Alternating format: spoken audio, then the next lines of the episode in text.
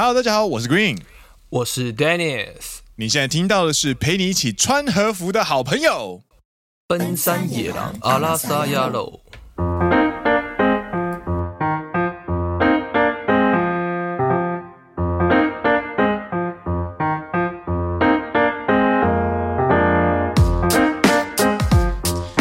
耶！欢迎来到《奔山野狼》的第八季的第三集。是的。奔山野狼是一个由两位在日本当上班族的双男子 Dennis and Green 所组成的节目，内容是我们平常在日本所见所闻与日常观察，认真听长知识，轻松听好舒服的谈话性节目。刚好身体很好听，所以当啊，不可以，所以放着当背景也可以很舒服收听哦。所以不管你做什么事情，都让我们今天一起度过一段美好的时光吧。听完觉得有趣的话呢，请按下订阅，加上 Apple Podcast 和 Spotify 五星推荐，古定的 Dennis，感谢你，感谢你，你的身体很好听。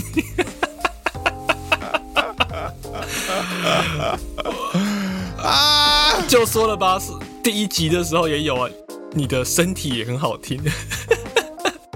谁写的稿子啊？你写的哦，我写的。刚好声音也很好听，刚好身体也很好听。你的身体要听什么？看，刚好声音啊！算了算了算了，反正啊，我 by the way，我现在在努力的练习我的台语台语口播。那就来一句好了，先来第一句。哦，现在第一句吗？第一句就好了，不要为难你。哦，我想想看啊，我我找一下，这个是我请我们家 NCC 帮我们，就是呃，就是帮我看看。你有扣奥求救就对了。大家午安，大家好，欢迎再次收听《本山亚龙》的节目。今天是第八集的第八集，《本山亚龙》这个节目呢，是两个贵咸水来到日本上班。今年多好满三十岁，查某囡仔 Dennis 啊，好了好了，我们之后留到最后一集了，你再去练，你还有那个，这个就是我还有九集，我还有九集可以练。对对对。嗨，欢迎来到今天第八集第三集的呃奔山野狼，今天是陪你一起穿和服。为什么会聊到和服啊？为什么聊到和服？就是嗯，受了呢。我一开始是在上上个礼拜吧，有 po 一些就是和服美女的照片。嗯哼哼，对。然后呃，上一集在聊到汽车的时候，我突然有意识到一件事情，就是呃，当我们对一件事情的认识越来越深的时候，我们就可以慢慢的去辨别当中的差异这件事情。所以你就觉得你越来越会认车了，这样子？对啊，哎。真的，我其实会受你影响。你那个时候前阵子在准备要买车的时候，你不是看很多车子吗？嗯哼哼。然后我也开始学着看车子嘛，然后就是看一些，比方说看尼桑啦，或者是 Honda、Suzuki、Daihatsu、Subaru，哎，马自达，就是一些日本国产车，他们之间的差别、印象、价格、性能、强项、弱点，都就是都有看一看，然后就会慢慢的发现，哦，原来大概这个车型的它的主打是什么东西这样子。嗯，然后。走在路上之后，这几这这几周或者这几个月，走在路上，我慢慢可以感受到，就是哦，这个车型我不用看那个牌子，我就可以知道说大概是什么车型的车子这样。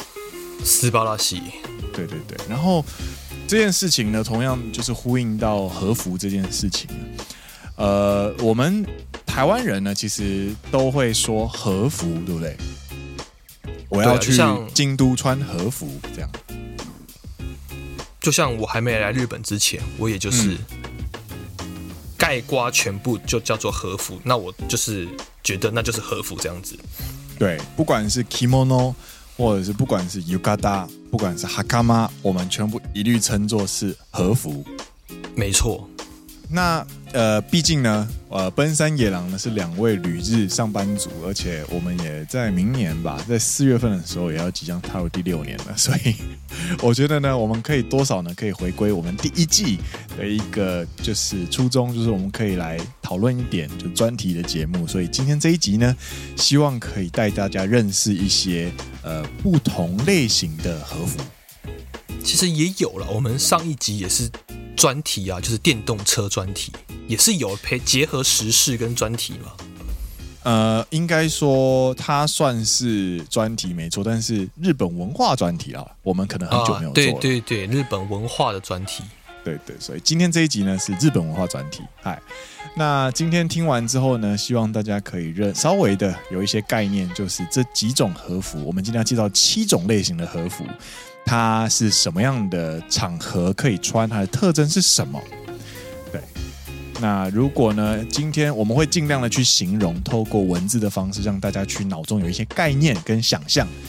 那呃，实际上呢，这在讲解和服的过程当中呢，我跟 Dennis 都有讨论过，是一定要视觉搭配图片之后会比较呃好理解。所以我们今天的节目会在我们的脸书跟 Instagram 的介绍上面呢，同时附上，诶，就是相对应的和服类型，让大家比较好呃理解。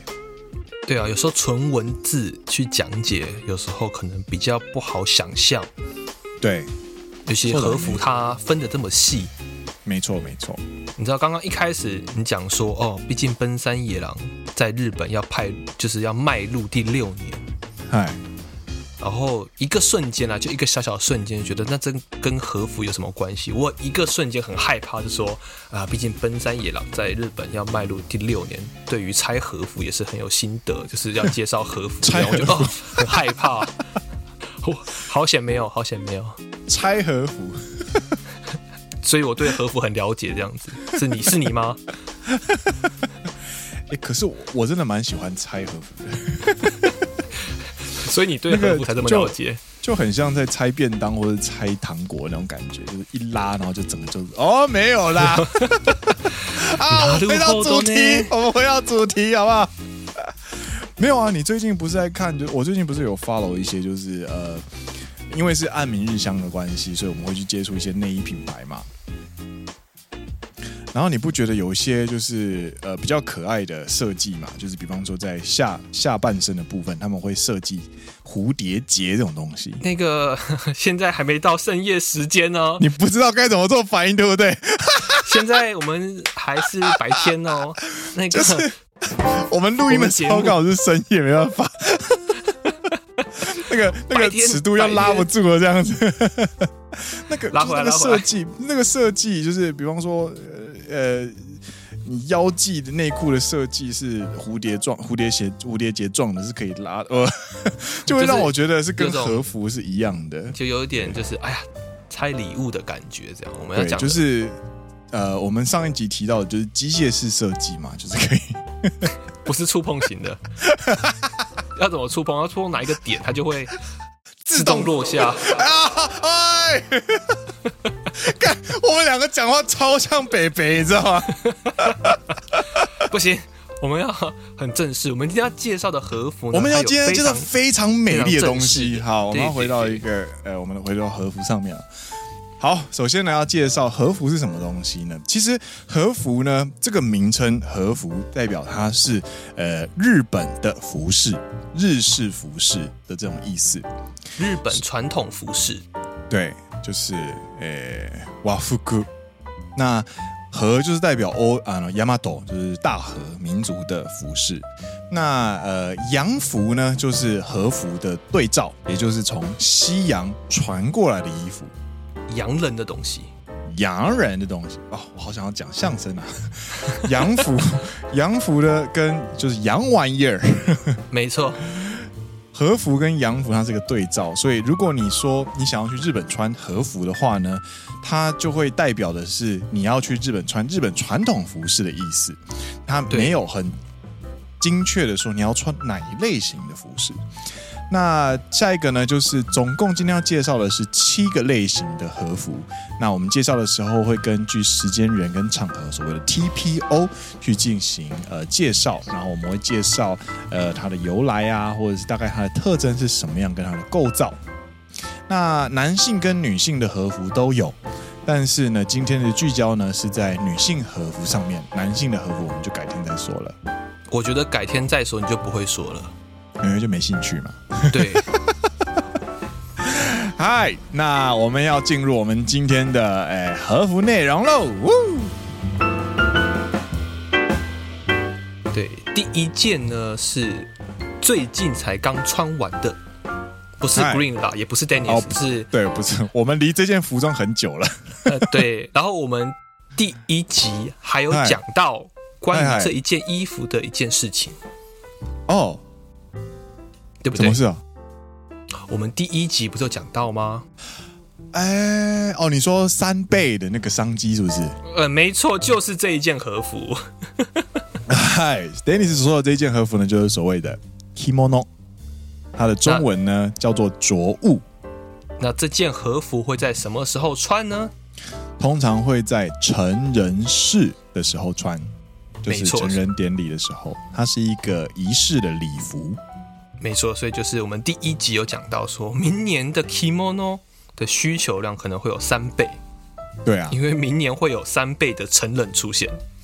详细情形请洽 呃第一集分三第八季的第一集。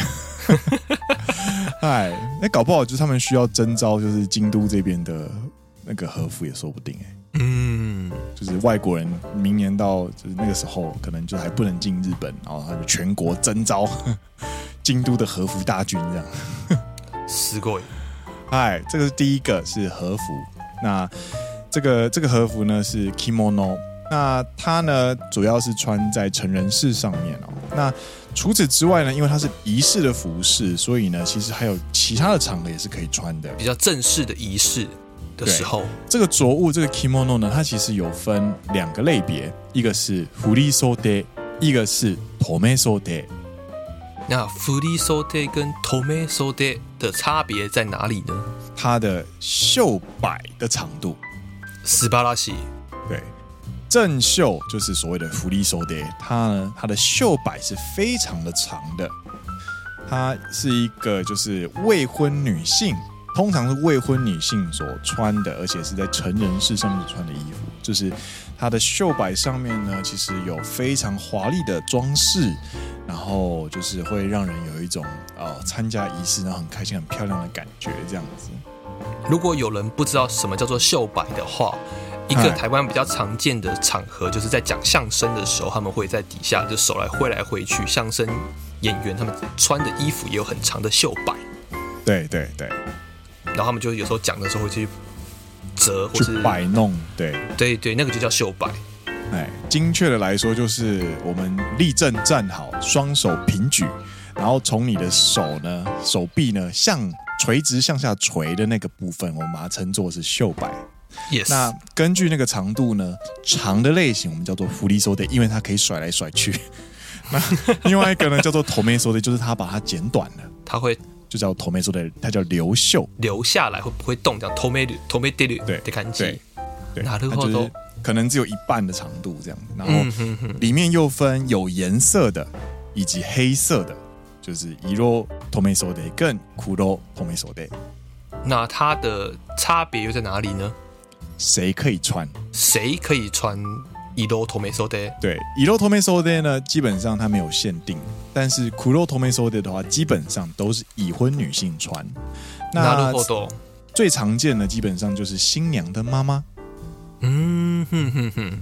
你应该有印象吧？就是基本上你会发现他们穿新娘的呃爸爸应该都是穿西装，然后新娘的妈妈基本上都是穿黑色的礼服，那个就是黒留め袖。在日本婚礼很好玩的一件事情就是，哎，不知道为什么男生比较少穿和服，也不是说没有，但是比较少。他们的成人式基本上男生也都穿西装啊。对啊，就是成人式跟婚礼都是，就是男生会穿洋服，女生会穿和服。そうだね。これも面白いと思った。なんでだろう？嗯，ね。对，这个是我们第一个，就是 kimono，它是仪式的礼服。这应该也算是最常见的和服之一，我觉得算是最常见的。对。接下来要介绍的这个呢，第二个类型呢，就会 比较特殊一点，并不代表它本身是特殊的服饰，而是它的分类呢，其实就会比较没有那么的台湾人就会知道的人可能就没有那么多，因为它的类别就分得比较细。嗯，这个 Dennis，我本身也是有看过，可是没有非常深刻的去了解说，哦，它为什么会分成这么细的细项？就是它的名字我有看过。嗨，そうだね。 对。那第二个类型呢，我们要介绍的呢有两种衣服啊，一个叫做访问服访问着。第二种叫做，第二种叫做つけさげ，中文写中文叫做付下，付款的付，下面的下，对，付下つけさげ。那简单来说呢？ 访问服 （homongi） 的话呢，它基本上就是豪华的正装。其实可以想象啊，古代如果你要去访问别人的话，你肯定是穿着非常豪华的正装。没错，就是那种感觉，就是那种感觉。因为我也不知道怎么解释啊。其实，在做你就是，其实你可以在听这几七种类型的过程当中，你可以想象江户时代的女性她们的生活的情景，要去想象，就是各种情景，然后不同的场合要穿不同的服饰服装嘛，所以就会对对对，因应那个场合产生这样子特别的传统服饰，没错。所以第二种。第二种呢，叫做つけさげ，つけさげ付下呢，它就是相对于诶访问服来说没有那么豪华，相对素雅的和服。嗯、哼哼我觉得在讲第一个 kimono 的时候，在看到现在这一个访问服以及つけさげ，就很明显他们的风格是完全不一样的。哦，比方说嘞，你觉得你有你有感觉到哪些地方不一样？ 毕竟一个是场合，一个还有是他穿的人的年龄。嗯嗯，对，像可能访问服，它就是比较豪华，感觉会穿访问服的女性的年龄都稍长一点。就是我不用看脸或者看这个人，我感觉我看这个衣服，他的年龄就是四十岁到五十岁。我不知道为什么。嗯，そうだね。他就给我这种感觉。 嗯，そうだね，そうだね。然后 kimono 就会有一种比较华丽、比较年轻的感觉。我觉得跟场合也有关系啦，就比较多是在成人式看到，呃，大学生穿 kimono 啊，就非常年轻啊，然后他们的衣服都非常的漂亮。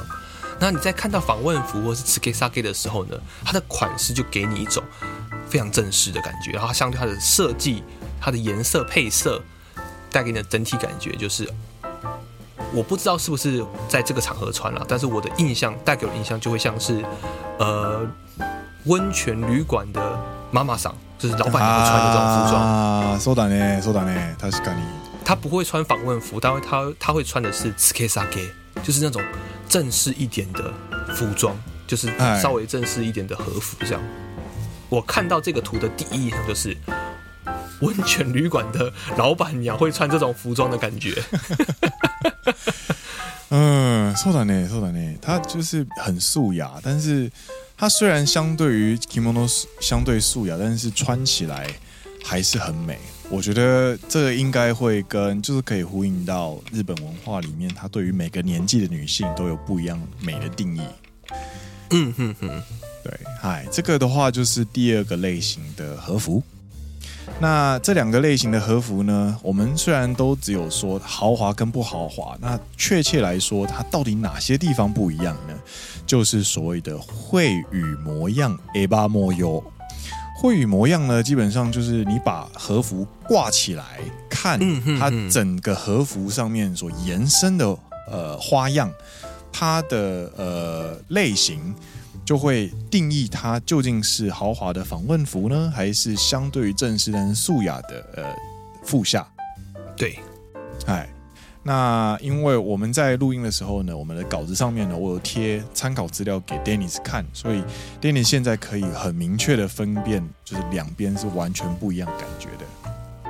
一个就是有金色的花吗？应该是花，应该是叶子吧。对，它就会有树枝叶子，对对，然后另外一边呢，就是一个很素雅的，呃，浅咖啡，然后上面有带几片叶子的感觉而已。对对对对，哎、嗯，这个是第二个类型，那我们就要进入下一个类型。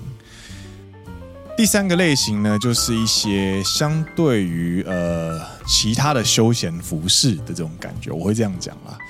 那第三个类型呢，就有呃 Green 整理的时候就有找到三个，一个是所谓的小文，然后色无地以及幼。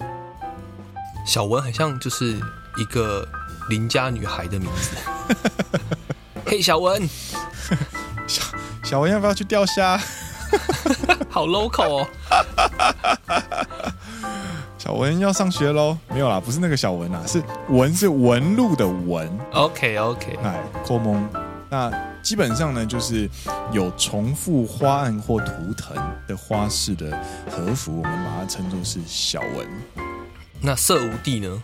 色无地呢，基本上就是它是具有颜色的无地和服。无地是什么？muji，muji 的意思就是它没有任何的花纹，它是素雅的，呃，只有它本身布料的颜色的啊，就是素色的和服这样的意思，可以这样理解吗？哎，对对对对，它没有图腾，它就是素色的和服这样子，就是江户时代的素 T 啦。啊，对，哎。这个比喻不错，我觉得。小文的话，应该就是呃，Uniqlo 跟比方说谁合作的那种限定 T 恤之类的，还有重复的花纹跟图腾这样子。哎，对对对对对。哦，なるほど。哎，然后访问服大概就是 Supreme 之类的吧。高级款的，高级款的。 哎，然后还有一个小右，不是小右，是右，叫叫朋友。欸、小温，小右，今天要不要去吃麦当劳？这个、不是，这个哦，麦当劳也我觉得蛮不错的。右的话是子木吉，子木吉的话呢是它是蚕丝做的和服，感觉很保暖哎。嗯，而且是相对高级的，在。我记得是在日本古时候呢，呃，应该是江户的时候，有一段时间有禁奢令，所以丝绸呢其实是不被受到允许的。但是呃，皇宫贵族呢，这些皇亲国戚呢，还是希望能够，你知道，就是把玩，就是你知道玩赏这些呃日常的服饰，所以呢，他们就是有这样子的一个比较特殊的蚕丝的釉呃的诞生。对，那晚上可以拿来当棉被盖。哎，那这个叫什么睡袋吗？蚕丝被啊，蚕丝被啊，啊，蚕丝被，一年，感觉瞬间变得有点 low 啊。不会啊，就是你就衣服脱掉就可以当棉被在盖嘛，然后蚕丝被。一年，这个是，但是呢，他近年好像也持续有人在做字幕机，就是釉的服饰，嗯、哼哼然后是有刻意把它做的就是稍微的粗糙一点。难得。我也不知道，反正就是感觉也是另外一个类别的人会穿的人，比较特色工作服，可能是工作服之类的吧。嗯哼哼哼哼，对对对对对，所以这个要比喻成哪个品牌啊？不知道工作服，但你在想，Dickies Dickies Dickies，不过你这样说就是做的比较粗、比较厚，就越像棉被了，你知道吗？越来越厚，很保暖。好了，那就是席梦思了，好不好？哎，这个是前三项，这个是前三个和服，我们要进入第四个类型的和服。第四个类型的和服呢，基本上呢就是众所皆知的和服了，它是婚礼上新娘子会穿的服饰。它的名字一看就知道是新娘以及婚礼会穿的服饰。哎，对，为什么？哎，为什么？你不觉得吗？会吗？她的名字叫做白无垢。哎，西洛木格。纯白无瑕，没有垢，感觉没有垢很奇怪，他没洗澡有没有？有没有？就是他这没有垢啊，就是哦，他是一个新娘的印象，不就是他是一个纯白无瑕，一个非常纯洁的印象。虽然说这样有点就是你知道，呃，沙文主义，感觉新娘就是要纯白无瑕，不可以被就是怎么讲？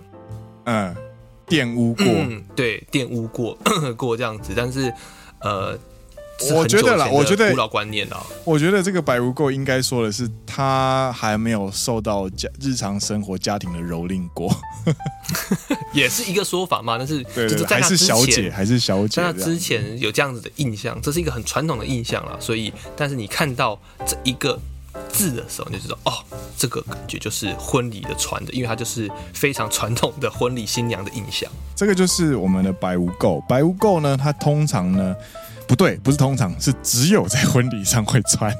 而且你刚刚就是白无垢，就是念快一点，很就是很像白污垢，很 像什么污垢？不要这样子！哎、欸，什么污垢？白污垢？白污垢？像水渍有吗？对，不是，好不好？不是，是白污垢，污垢。哎，对对对，西罗木克，西罗木克，嗨嗨。那白无垢呢，基本上是呃新娘子的呃在婚礼上的礼服，然后呢，她基本上在穿这件礼服的时候有几个配件哦，就是所谓的呃履珀跟怀件。履珀的话，你可以想象是一个随身然后小小的化妆包，然后它是做的硬壳，并且花样非常细致的白色配件。然后另外一个呢是怀剑，怀剑的话呢，以前是用来防身的，或者是在必要时候就是呃维持贞洁。那现在呢，则是趋吉趋吉避凶，一种辟邪的一个算是护身符的概念。你说以前会有人来就是抢新娘吗？就是要拿一个怀剑，有坏蛋要来抢新娘的时候就可以捅他这样子。应该是。我听过另外一个说法是，就是郡主或者是郡主，他们就是以前会战国时代互相争来讨去嘛，那就是可能要抢粮抢娘们的时候，就是抢到娘们的时候呢，古代的观念就是期许，呃，这些娘们可以在必要时间自我了断。呀，不行啊！对啊，我觉得这个观念如果现在讲在现在的话，一定会被大家说哦，你看，你看，你看，你看。但是这个就是过往那个历史脉络下，当时的一些呃发生过的发生过的一个一个文化背景。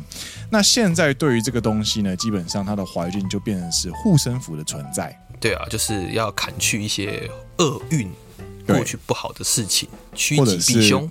逼老公交出薪水的时候啊，なるほど，收收收，没有啦。结婚当天掏出怀件，就是逼迫老公签下婚前契约这样子。每日的二十五号，然后就把怀件拿出来啊，这个刀子好久没有磨了啊，对不起对不起，这个月的薪水这里啊，啊，没事没事。然后呢，在白无垢上面呢，通常呢都有三种的呃花纹，它分别有代表不一样的呃意义。 有哪三种花纹啊？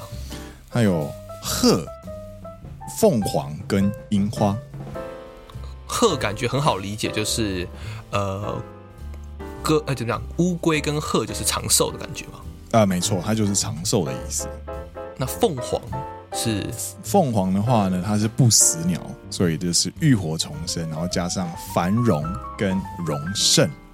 嗯哼哼哼，对，然后。樱花呢，就是呃四月的时候嘛，它就是一个呃全新的开始、新的启程的意思。新的启程怎么很像一首歌？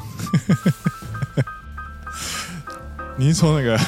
你是说那个？想到达明天，现在就要启程，现在就要切割。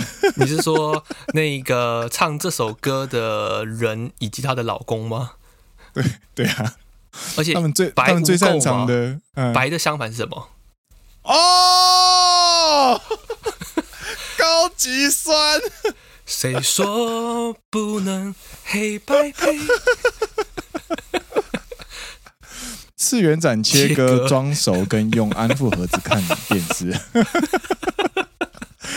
朋友出事的第一件事情不是帮朋友讲话，是自保。不要这样，不要这样。哎，好了好了，好不好？回到我们的樱花，樱花是全新启程的开始。OK OK，不错不错。所以它会透过这样子的一层又一层的布料呢，虽然都是白色，但是它可以非常有层次感的带出这件礼服的美丽。嗯哼哼。对啊，然后野狼好朋友就有看到我那一阵子 PO 的文章，就发文就就有回应，就说这个这个服装如果出现在台湾的话，一定会被长辈骂死。为什么？因为文化背景的不同啊，就是全身白色的这种东西啊，在在台湾就是大忌嘛。你说就是有点像丧礼的感觉，对啊，对啊，对啊，所以 文化背景不同是完全不一样的，那蛮有趣的。日本的丧礼就是全身黑这样子。日本丧礼的话，诶、欸，死者就是往生的人，我记得是全也是全白。我说，但是他的那个参加的人，对对对对对，都是全身黑这样子。嗖嗖嗖嗖嗖。哎，然后呢，这个白无垢呢，他呢，其实呢，除了在穿呃穿全白的白无垢进行仪式之外呢。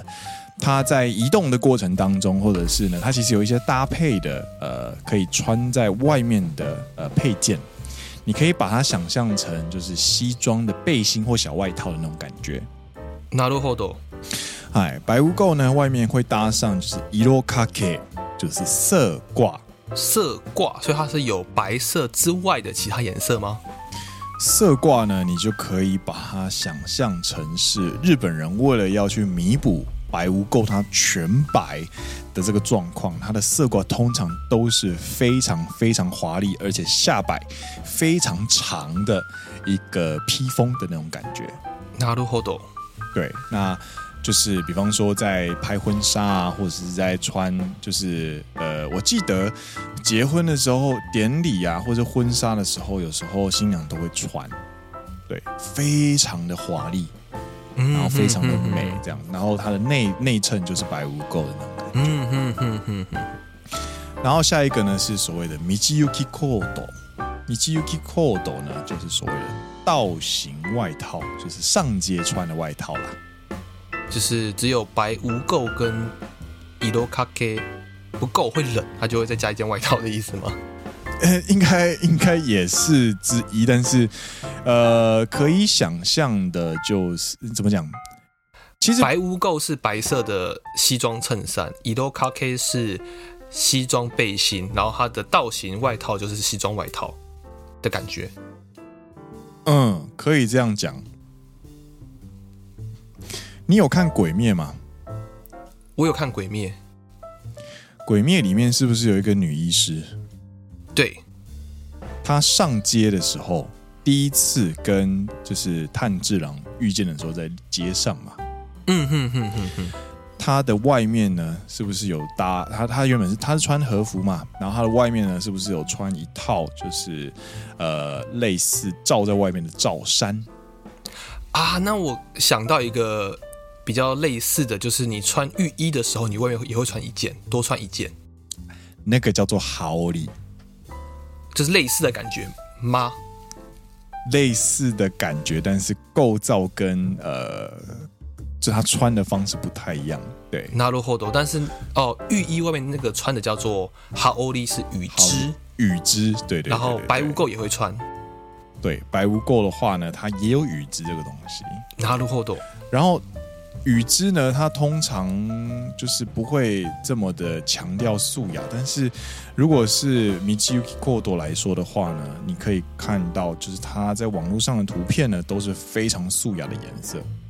嗯，了解了解。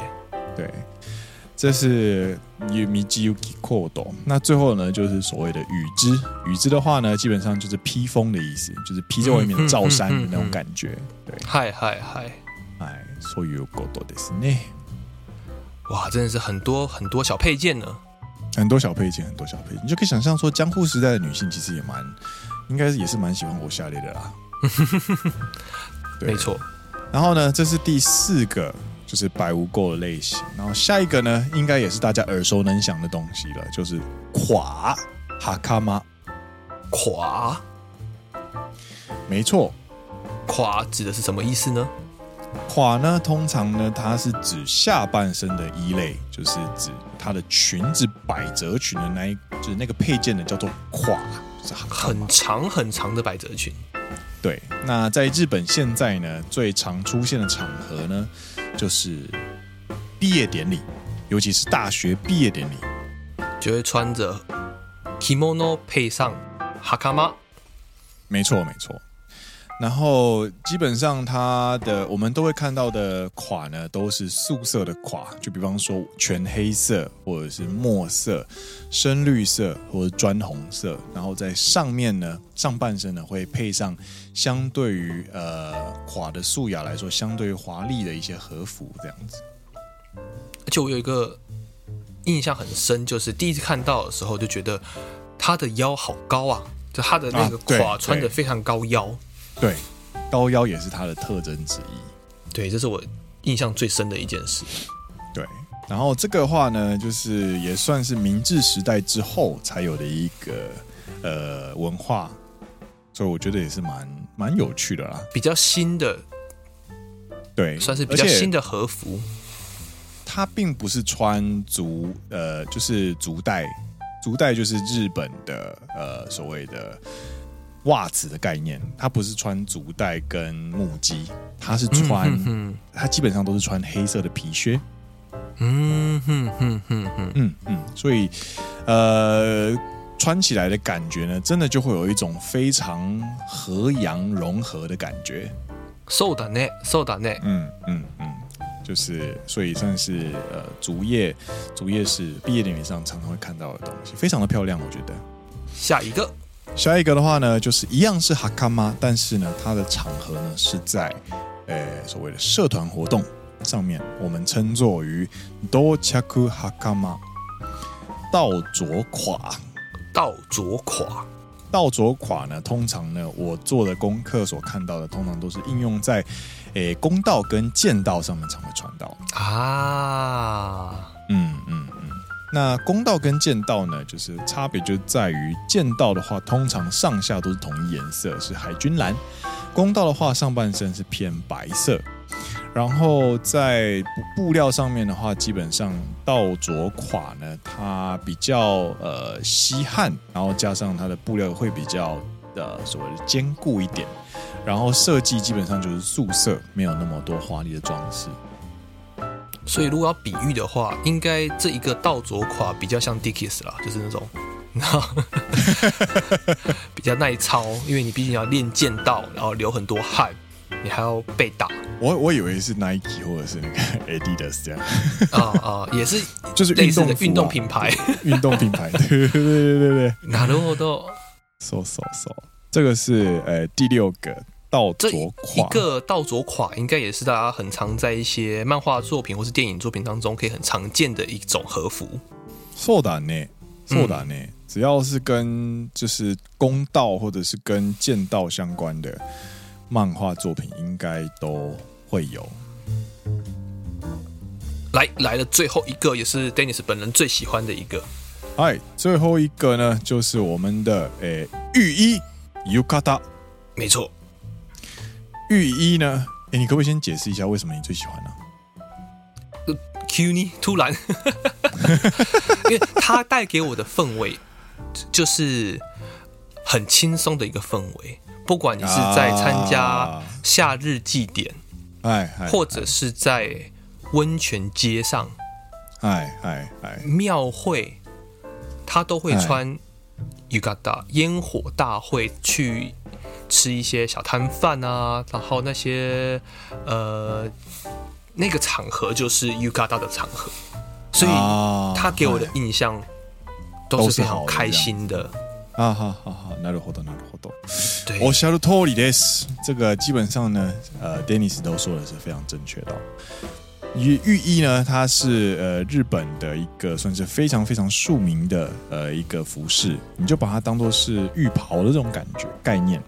那浴袍呢，除了它的使用情境呢，在透过这经年累月的进化之后呢，它所使用的场合也非常的不一样，就是包含呢在庙诶，就是神社的祭典或者是烟火大会呢，有所谓的就是外出用的浴衣。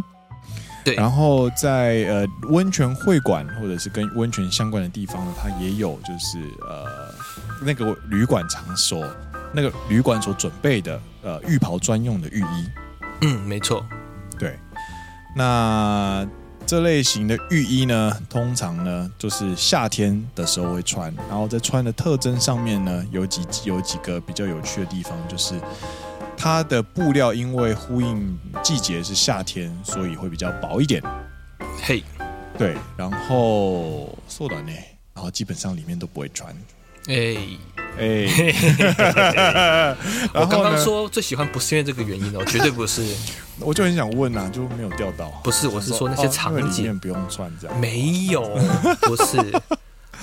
哎 然后大部分的浴衣都比较素了，因为我印象中我穿过的浴衣都蛮素的。这个的话呢，就可能是因为你穿的浴衣都是男性的浴衣，所以是比较偏素一点啊。なるほど。对，基本上男性的浴衣通常都是素色，或者是一些相对低调的条纹，或者是格子这样子。但是呢，女性呢的浴衣呢就有非常非常多的种类跟类型可以选择， 包含一些相对古典的呃花纹啊，或者是非常豪华的花样，嗯，或者是一些主打就是素雅。的一些白底的，或者是就是素色底的，呃，浴衣都有，都是非常流行的。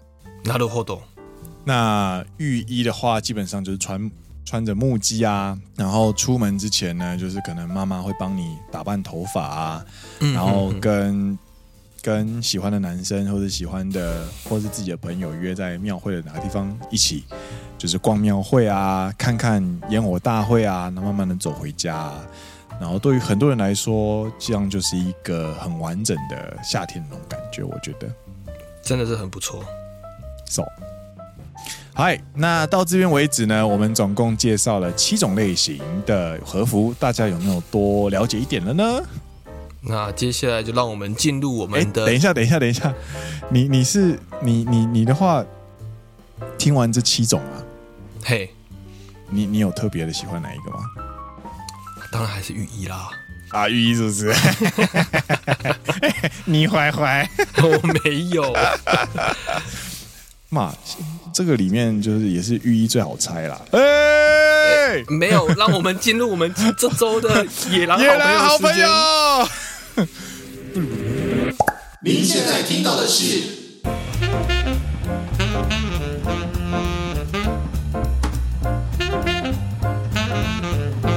您现在听到的是陪你一起度过周末的好朋友，奔三野郎，阿拉萨亚罗，奔三野郎，耶！感谢我们的杰西大叔投稿，真的是非常有磁性的声音呢。没错，哎，在我们介绍了浴衣，呃。浴衣的种类之后呢，我们接下来要分享就是一些就是和服的小教室，美照小教室，Green 小癖好小教室。呃，不要这样子，虽然说是没错啦。那基本上呢，你穿了和服之后呢，首先我们要知道和服怎样穿才美。和服怎么穿才美？和服它其实它有点是呼应日本女性的身材所设计的一个服装。它强调的是筒身，就是直筒型的，呃，就是穿法，所以穿起来会比较像圆筒一点。对，你身体就是右手 nipple 的话呢，它就会在一些收收起来的地方呢，就是帮你围上一些毛巾，嗯，让你让你穿起来整体呢都是直筒状的。嘿。By the way，这个这些东这些内容呢，是我在收听我们的友台。对，我在听理想世界的时候呢，因为主持人刚好在呃京都担任过一年半的服和服的，就是呃工作人员，出租店的工作人员，然后他就有做蛮详细的介绍。而且你好意思就这样叫人家叫做友台啊啊，都在日本没啊，做播客没。都旅日美，有这么多的共同点，当然可以交给我台啊。好，没问题。嗨，那就是呢，在和服的服装上呢，它基本上强调直筒状的。然后，然后呃，在照相的时候呢，呃，Green 的就是经验以及我看到的、收集到的一些情报来说，大家都会希望呢，在照相的时候，你可以展现出 S 型的曲线。虽然是圆筒，但是其实有方法会让你看起来稍微有曲线一点。没错， 那就是侧身回眸。なるほど。 照照，就是你在照照美照的时候呢，你除了可以就是站的立正站好之外呢，你也可以侧身回眸，去强调自己的 S 型曲线，把你脚稍微伸出去一点呐、啊，或者是呃，可以把你的袖摆，就是强调袖摆，然后就可以稍微双双手张开啊之类的地方，它就可以拍出一些很漂亮的照片。那除此之外呢，你也可以强调你的绳结的特写。你是说他们在胸前吗？是胸前吗？还是腰的地方？应该是腰腰腰、哦、对对对，基本上绳结，他们有时候呃前面的绳结可能是绳子绑，然后后面可能会有一些大型的布料的呃啾啾这样子。嗯哼，所以就是也是很美的地方。然后再加上穿和服的时候，大家一定会做发型。对对，所以这个地方呢。呃，也会是在拍照的时候的重点。然后最后一个呢，应该也是算是我个人最重要的，就觉得最重要的地方，就是在照相的时候要记得你的后颈要就是好好照顾一下，这样子。因为你觉得那个地方是可以一个展现非常性感的一个地方。呃，我们不讲那么远啊，不讲那么远，就是和服呢，通常他们会把头发挽起来嘛。对，造型的时候，所以呢，它的它的脖子的地方呢，通常都会有一节是露出来的。嘿，那这一节露出来呢，基本上呢，就会是它魅力的其中之一。嗯、哦，我讲的真的是有够委婉的啦。我觉得你讲的非常棒。所以呢，就是脖子细跟长的女性呢，会非常非常的吃香。也不用细跟长了，就是那边好好照顾好之后呢，你把发型弄好，然后你是时候的展现出你的后颈的话呢，拍照起来应该会非常好看。没错，没错。嗨，这个就是一些在穿和服的时候一些美照的一些小技巧，大家学起来了吗？你现在是在教？就是我们的男性听众嘛？还是你是要跟女性听众讲之后呢？女性听众就会去跟他们的男朋友或者另外一半说：“哎哎哎，下次我去日本 穿和服要这样拍照哦。”大家可以把这一集就是呃分享给你的男朋友，然后如果是男性听众的话，记得把这一存下来，然后好好照顾你女朋友。之后大家来关系，就是比方说京都。租和服的时候呢，就拿出来就可以使用了哈。拍出美照呢，不只是女生会开心哦，男性也会有好日子过，好吗？你的日本之旅可能就会过得非常顺遂。对对对对对对对。哎哎，这个是和服美照。所以，嗯，只是突然想到说，哎，我们其实身为一个外国人，嗨嗨。对于和服，它其实并不是我们的传统服饰啊。对啊，对，但我们还是会想要去去穿它，或者是去租它。有时候是为一种体验。对，但是另外一方面，好像就觉得，嗯，穿了这件衣服参加某些场合，哎，那那个起高有呢。奇怪有呢，嗯，你你提到一个我觉得蛮有趣的点呢，就是观光客在穿和服，跟我们旅日的人或者是日本人当地人在穿和服的感觉又会是完全的不一样。呃，观光客他是为了体验异国文化，所以穿和服，对。但是，呃，在这边生活的人穿和服去参加某些，比方说婚礼啊，或者去参加烟火大会啊，我觉得那又是会完全是不一样的东西。嗯、那那个东西是叫什么呢？就是这几年非常非常流行的一个东西，叫做仪式感。又来了，又来了。那种女性杂志超爱写的，就是你如果没有仪式感，就等于放弃你自己。哎，生活有仪式感的人看起来才不会老之类的。哦，最近超多这种烂，就是很泛滥的文章，都是在写生活中的仪式感。我觉得这呃穿和服这件事情本身就是一个，确实是一个仪式感哦。为什么会这样说呢？就是。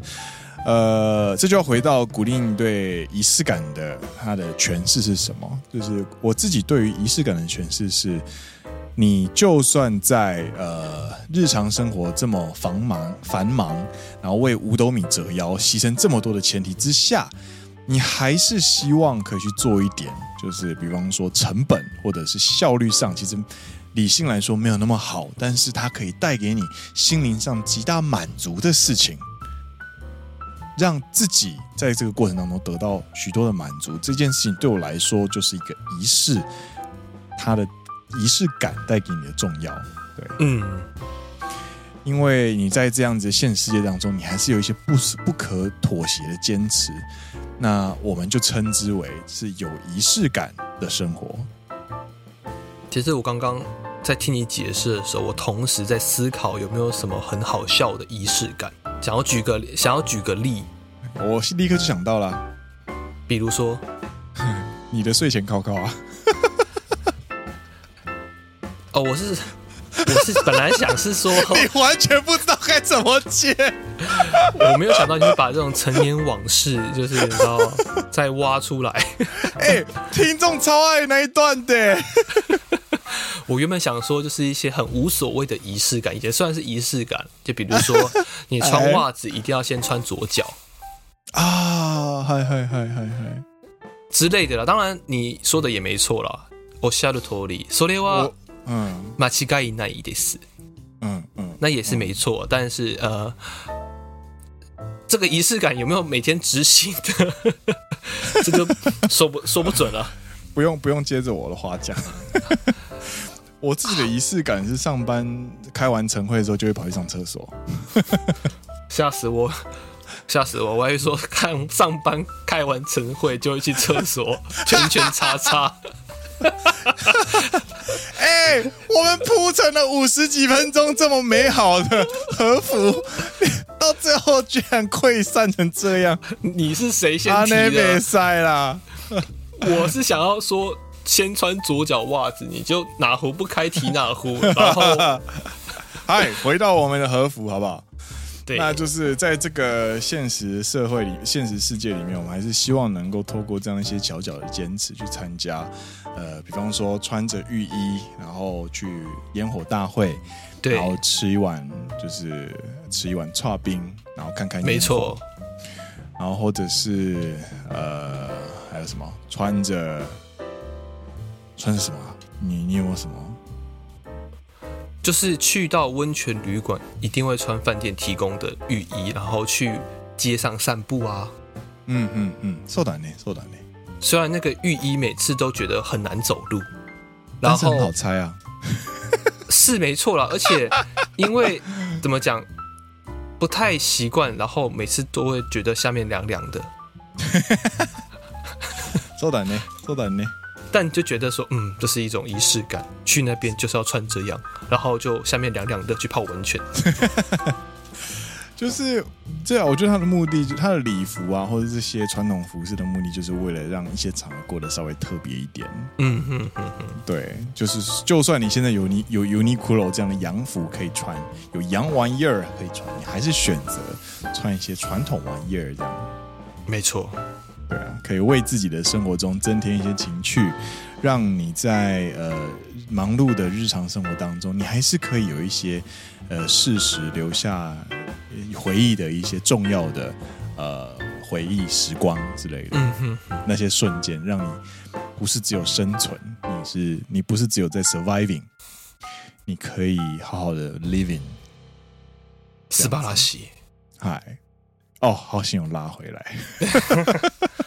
那希望大家听完这一集呢，有大概知道，哎，有七种不一样的和服。和服不是只有那一两种，它其实有分非常细。那之后呢，大家可以知道说，哦，原来在婚礼穿的是这样子的衣服，在什么时候场合，在是穿着什么样子的衣服。希望大家都可以学到一点小东西。没错。那我们今天节目就到这边告一段落啦。嗨，我是 Green，我是 Dennis。你现在听到的是陪你一起穿和服的好朋友，不是脱和服吗？穿脱和服的好朋友，奔山野狼阿拉萨亚喽。我们下次再见喽，拜拜。所以，所以你你有喜欢哪一个吗？你是说除了浴衣之外吗？对啊，因为就是。我有我我有我有问到，我有收到个这个问题，然后我那个时候回答是，那当然是小朋友才做选择啊，大人就是什么都要啊。对哈，对哈。高中的时候，跟自己的初恋喜欢的女生穿着浴衣去参加祭典跟烟火大会，然后毕业典礼穿着 kimono 跟 hakama，对，然后成为了社会人、成年人，然后就是连假的时候稍微去高级一点的温泉旅馆，一起穿着浴衣泡温泉，最后看着。另外一半穿着白污垢，步入人生的新的阶段，这样子哦，Psycho，新的阶段，新的启程。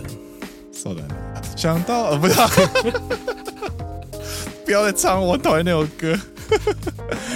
说的呢。